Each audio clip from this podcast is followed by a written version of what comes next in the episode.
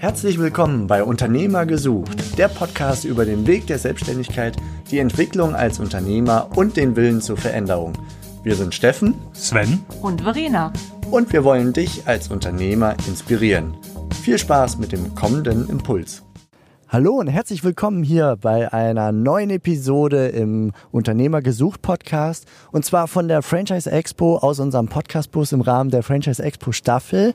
Und ich sammle hier Stimmen von Franchise-Nehmern oder auch Franchise-Gebern, versuche so die Unternehmerstories rauszuholen. Und ich sitze hier gerade mit David, David Dietrich.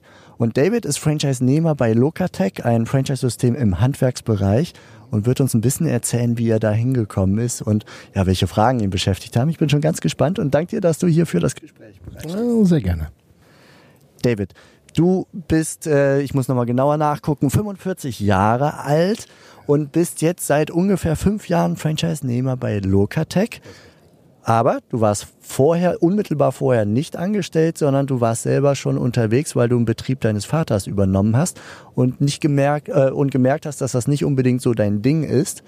Und äh, kennst aber auch wiederum das Angestelltenverhältnis und hattest sogar die Chance, wieder ins Angestelltenverhältnis zurückzugehen, mhm. was auch seine Vorzüge hat, hast du mir gerade erzählt. Lass uns da mal einsteigen vielleicht. Ähm, kurz vielleicht ein Abriss deiner, deiner Historie. Was hast du vorher gemacht? Was hast du gelernt? Und wie bist du zu dieser Spedition deines Vaters gekommen? Also gelernt bin ich Gas- und Wasserinstallateur, richtig schön klassisch in einem Handwerksbetrieb, äh, den Gas- und Wasserinstallateur in, in dreieinhalb Jahren Lehrzeit. Äh, später dann auch als Installateur gearbeitet und aber auch ähm, bei öffentlichen Wasserversorgern im Trinkwasserversorgungsnetz gearbeitet. Äh, zur Spedition meines Vaters gekommen, ja, ähm, mein Vater hatte die Firma schon seit über 30 Jahren hat er das Unternehmen äh, sich aufgebaut. Es handelte sich um eine kleine Spedition, wo mit Kleintransportern in der Sprinterklasse für äh, Hersteller von Ultraschallgeräten, von medizintechnischen Geräten, äh, diese dann deutschlandweit transportiert wurden für den Verkauf oder auch äh, für Präsentationszwecke. Und äh, ja, er hatte das Unternehmen seit äh, also 30 Jahre lang aufgebaut und irgendwann war einfach der Punkt, wo er gesagt hat, ähm, er möchte einen Schlussstrich machen. Er hat das Alter erreicht und äh, hatte halt die Frage an mich gerichtet, ob ich nicht äh, Transportunternehmer werden möchte.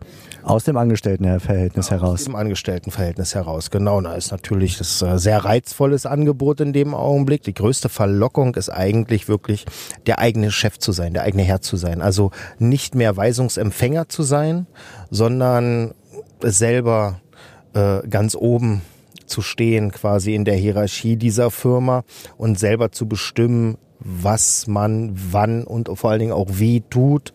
Ähm, das war erstmal der allergrößte Reiz. Der finanzielle Aspekt, ja, der spielt natürlich immer mit. Also in dem Augenblick, wo man Unternehmer ist, ähm, erhofft man sich ja dann, sage ich mal, auch äh, eine gewisse finanzielle Belohnung, möchte ich mal sagen. Man macht es nicht nur aus reiner Menschenliebe heraus. Ja, okay. Warst du damals schon unternehmerisch tätig? Würdest du sagen, du bist in eine Unternehmerrolle richtig eingestiegen? Hm. Na, nein, nö. Also ähm, als also zu der damaligen Zeit, als ich die Firma meines Vaters übernommen habe, brauchte ich äh, keinerlei Akquise-Tätigkeiten zu machen. Ich brauchte kein Unternehmen aufzubauen, sondern das war äh, ein fertiges Konstrukt mit äh, auch was die Kundschaft anging, das äh, war ein relativ eng gestecktes Feld, weil es gibt in dieser Branche, es war sehr spezialisiert und da gibt's dann auch nicht so viele Möglichkeiten.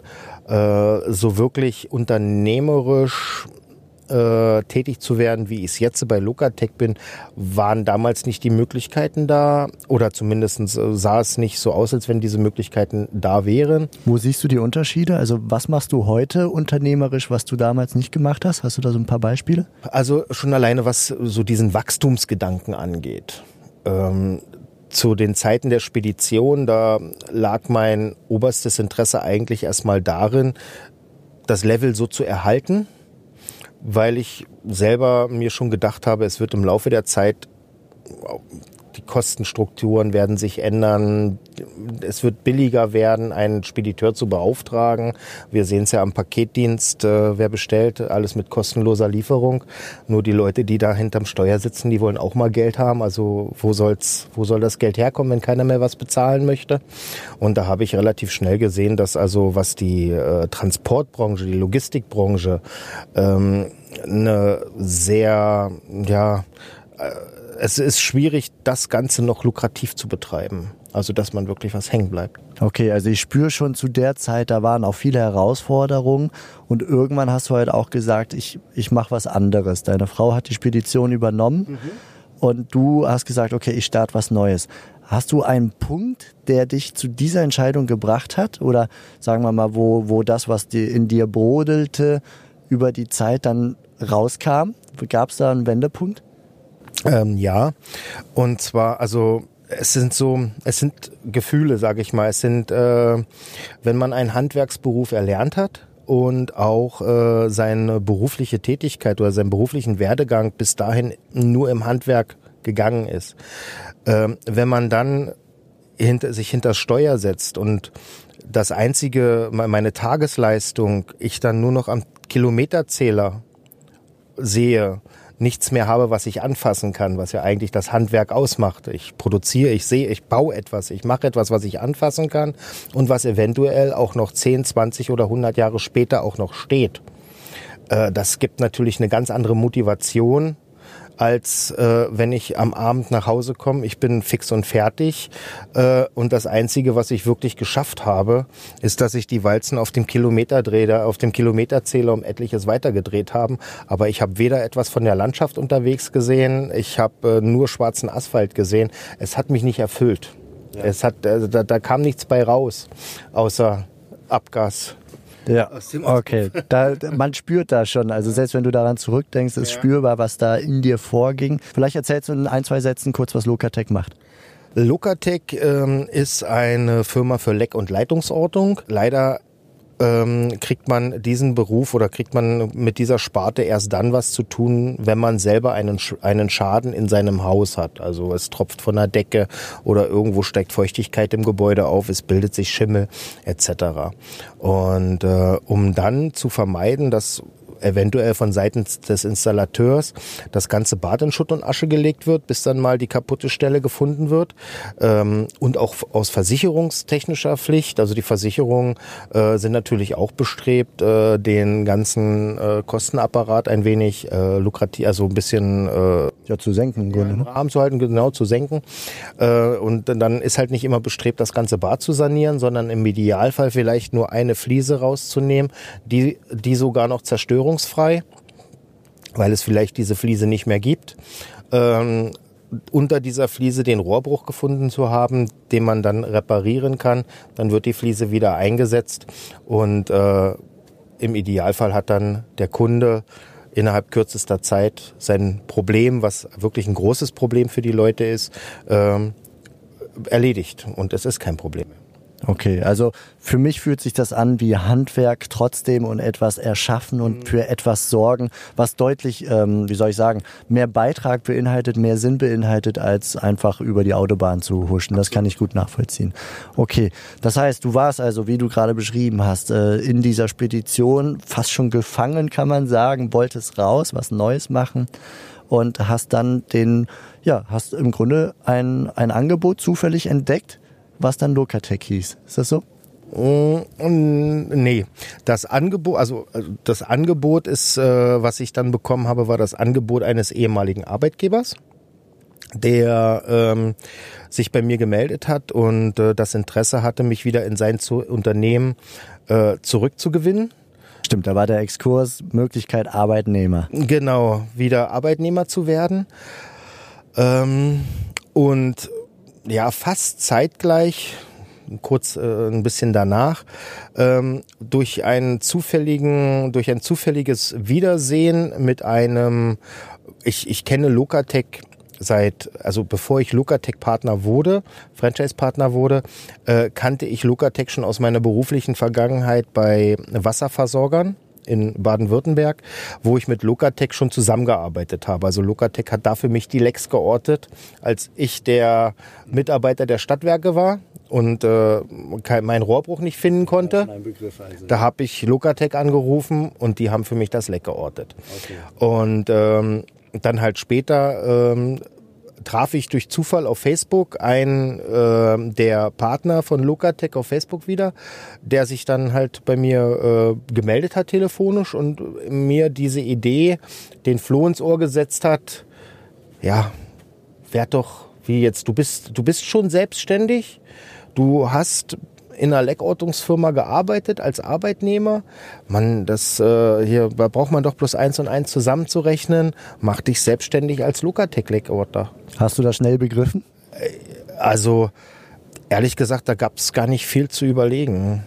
Also die, der, der Wunsch, also es, es, es gibt manchmal so Sachen, da äh, kommen Dinge auf dich drauf zu, die vielleicht überraschend aus irgendeiner Ecke kommen, mit, aus der du sie gar nicht erwartet hast. Aber wenn sie dann da sind, ähm, kommt es dir so vor, als wenn das schon immer so gewesen wäre, oder? Plötzlich ist es ein Weg, der sonnenklar ist. Ja, warum, äh, warum hat sich diese Tür nicht schon vorher aufgemacht oder habe ich sie vielleicht nicht mal gesehen? Vielleicht war sie, die stand die ganze Zeit offen vor mir. Ich bin nur an ihr vorbeigerannt, weil ich gar nicht in diese Richtung geschaut habe. Ja. Also dieses Angebot, äh, zu, äh, wieder, wieder zurück in das Unternehmen als Mitarbeiter zu gehen, also das war, das sind so Dinge, die manch, manchmal bekommst du ein Angebot, wo du selber vom Herzen her schon weißt, ach komm, das willst du gar nicht machen. Aber wenn eventuell das Angebot so groß ist, wenn dir dein Gegenüber ein so großes Angebot macht, wo ich einfach nicht Nein sagen könnte. Also zurückgegangen wäre ich dann eher wegen der ähm, Sicherheit. Ja. Die Sicherheit eines Angestelltenverhältnisses im Krankheitsfall, du hast sicheren Urlaub, du hast Feierabend, Überstunden werden äh, bezahlt oder kannst du abfeiern später wieder oder ähnliches. Es gibt Wochenenden, die man dann als Unternehmer im, in, in der Spedition vielleicht dann nicht hat. Ähm, hast du heute Wochenenden? Ähm, ja, und das Schöne ist, ich kann mir aussuchen, ob diese Wochenenden an einem Montag stattfinden oder ob es denn unbedingt ein Sonntag sein muss. Wenn ich äh, beschließe, ich setze mich halt jetzt den Sonntag hin und will, weil ich gerade die Ruhe, die Muße habe und oder mich ich habe viel zu erledigen. Es muss, es muss jetzt einfach gemacht werden, weil es muss bis Montag früh erledigt sein und raus sein. Dann klemmt man sich halt, da muss man sich halt auch mal einen Sonntag hinsetzen was aber auch nicht schlimm ist, weil man tut es ja für sich. Sagen wir es mal so, ich habe ja zwei Kinder. Ich, und ich sehe das an Elternversammlungen, beziehungsweise meine Jungs spielen auch in einem Fußballverein, ähm, sehe ich es, wie oft ich die Möglichkeit habe, meine Kinder von der Schule abzuholen, mal an Elternversammlungen teilzunehmen, an Spielen der Jungs teilzunehmen, weil ich halt egal zu welcher Uhrzeit die stattfinden, ich habe die Möglichkeit, mir die Zeit so einzuteilen, dass ich dann da bin. Und darauf möchtest du nicht mehr verzichten? Ja, nein, ich habe es gibt äh, natürlich habe ich Anfangszeiten gehabt zu Beginn meiner Selbstständigkeit, wo ich bis abends spät gearbeitet habe und dann kamen die Jungs manchmal zu mir, da waren sie noch klein und Papa, hast du Zeit mit mir zu spielen? Und man hat sie immer wieder äh, immer wieder weggeschickt. Nein, Papa muss jetzt noch arbeiten, komm jetzt nicht oder man hat einen anstrengenden Tag gehabt, es gab vielleicht Kunden, die einen genervt haben und dann kommt äh, Sohnemann an und fragt dich ganz lieb und man reagiert vielleicht doch oder antwortet doch ein bisschen zu wirsch, äh, was einem selber dann in derselben Sekunde wahnsinnig wehtut. Wo man denkt, sag mal, lohnt sich das hier alles? Warum? Ich, dafür habe ich es nicht getan. Dann stellt man halt seinen Rhythmus um. Mhm. Ich mache es jetzt so, wenn ich abends nach Hause komme, bin ich fertig, bin ich für die Familie da. Im Umkehrschluss stehe ich morgens wahrscheinlich zwei Stunden, drei Stunden vor jedem anderen Mitarbeiter auf erledige die Arbeit, die ich dann abends nicht mehr gemacht habe, aber habe dafür die Zeit für meine Familie und habe dann auch mal einen Samstag oder einen Sonntag, wo ich dann mal, also der als Selbstständiger, man kann es so nicht vergleichen, man hat immer etwas zu tun, man hat immer Arbeit. Ich mag den Satz meiner Frau, hast du noch viel? Hm, ja, okay. Mal habe ich viel, viel, mal habe ich nicht so viel, aber ich bin nie fertig. Und man entscheidet, wann man dann aufhört. Richtig. Würdest du, was du gerade beschrieben hast, von deiner Anfangszeit, so ganz kurz, ähm, würdest du jemanden, der neu startet, empfehlen, es versuchen zu, von Beginn an genauso aufzuziehen, eher morgens aufzustehen und die Zeit, die unwiederbringlich ist, gerade mit Kindern, die zu, zu bewahren oder gehört das einfach dazu? Jeder Mensch ist anders. Jeder hat einen anderen Biorhythmus. Der eine ähm, ist ein Frühaufsteher, das kriegt der andere gar nicht gebacken. Äh, ich kenne, ich habe Kollegen, Partner, äh, die haben auch Kinder und Familie, aber die bringen dann halt meinetwegen die Kinder dann um acht ins Bett und setzen sich dann abends von halb neun bis nachts um zwölf noch ins Büro. Äh, bin ich persönlich nicht der Mensch für. Wenn ich dann einmal aufgehört habe, dann will ich auch Ende haben. Äh, und ich bin ein Frühaufsteher, das schon immer. Ich konnte schon immer morgens um drei, um vier aufstehen, hat mir überhaupt nichts ausgemacht. Aber unabhängig vom Rhythmus quasi, wie es konkret ist, die Familienzeit, die ist zentral, oder? Das ist, na, das, äh, das darf man nie vergessen bei dieser ganzen Geschichte. Du tust es letztendlich, wo, wofür tue ich's denn? Ich tue das doch nicht wirklich für mich. Ich tue das doch für meine Familie, für meine Kinder, für die, damit die eine schöne Zukunft haben. Wenn ich alleine wäre, würde ich mir wahrscheinlich nur halb so viel Mühe zu geben, weil für mich allein reicht's immer. Aber letztendlich für wen, äh, für wen tue ich's? Und wenn ich die dann aber eigentlich mit dem Vorsatz, naja, ich tu's für dich, aber letztendlich haben sie nichts davon, weil ich nie da bin oder so. Wie oft äh, kennt man diese Sprüche aus irgendwelchen Hollywood-Streifen, äh, wo es dann heißt, ich hätte auf das ganze Geld verzichtet, wenn ich dann doch lieber mehr Zeit von dir gehabt hätte. Und das sind so eine Geschichten äh, an so eine Sachen, da erinnere, versuche ich mich immer vorher dran zu erinnern, bevor es dann äh, zu spät ist und du eventuell den Bogen nicht mehr äh, gespannt bekommst oder dass du dann das nicht mehr auf die Reihe kriegst. Das ist eine ganz, ganz wichtige Erkenntnis, die du hier beschreibst betreibst, würdest du sagen, dass für die Familie möglicherweise das Angestelltenverhältnis besser wäre? Na, es gibt Arbeitnehmer und Arbeitnehmer. Es gibt den Arbeitnehmer, der sich auch nach, Arbeit, nach Feierabend noch für seine Firma, für seinen Arbeitgeber engagiert. Und es gibt den, der schon äh, am, gedanklich eine Stunde vorher den Hammer fallen lässt. Ne? Mhm. Und äh, da, ich war schon immer einer, der sich, der gerne ein bisschen mehr gemacht hat äh, der, der sich auch Arbeit mit nach Hause genommen hat. Und da war es dann natürlich auch schon schwierig. Aber grundsätzlich, was jetzt mal so eine Sachen wie Feierabend Wochenenden oder tatsächlich Urlaub angeht.